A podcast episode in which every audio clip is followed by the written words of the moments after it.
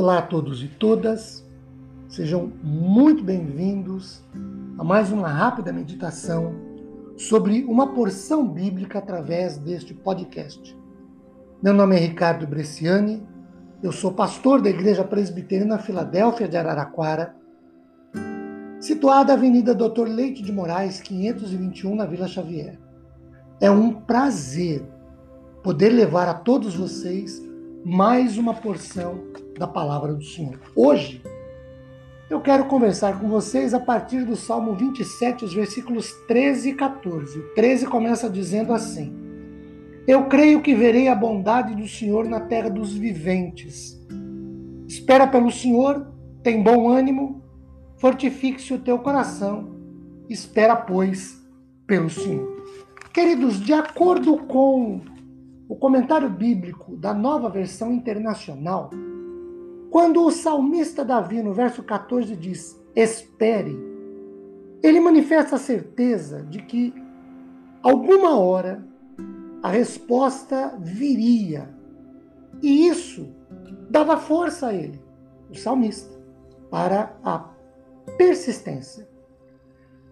Davidson, um outro comentarista, em seu o novo comentário da Bíblia, diz que esses dois versículos apresentam um testemunho sobre a integração da experiência por meio da fé e uma poderosa exortação à permanente perseverança, pois o salmista salienta pelo menos três objetivos aqui.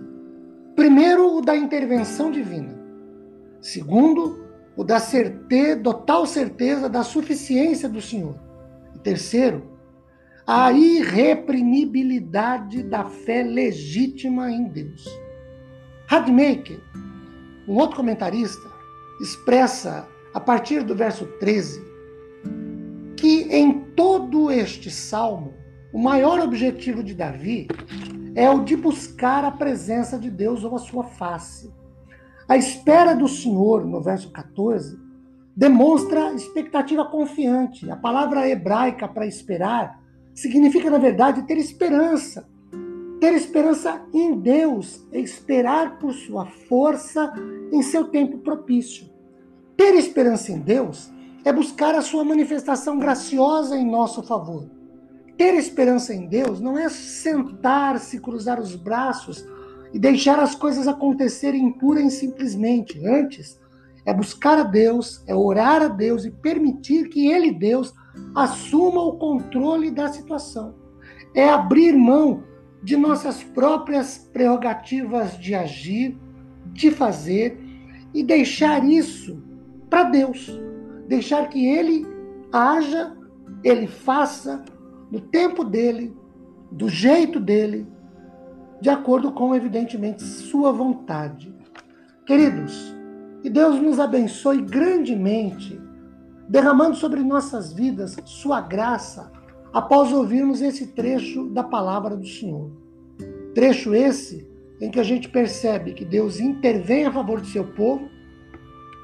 O povo, na palavra do salmista, tem certeza da suficiência do Senhor e existe a fé legítima colocada em Deus.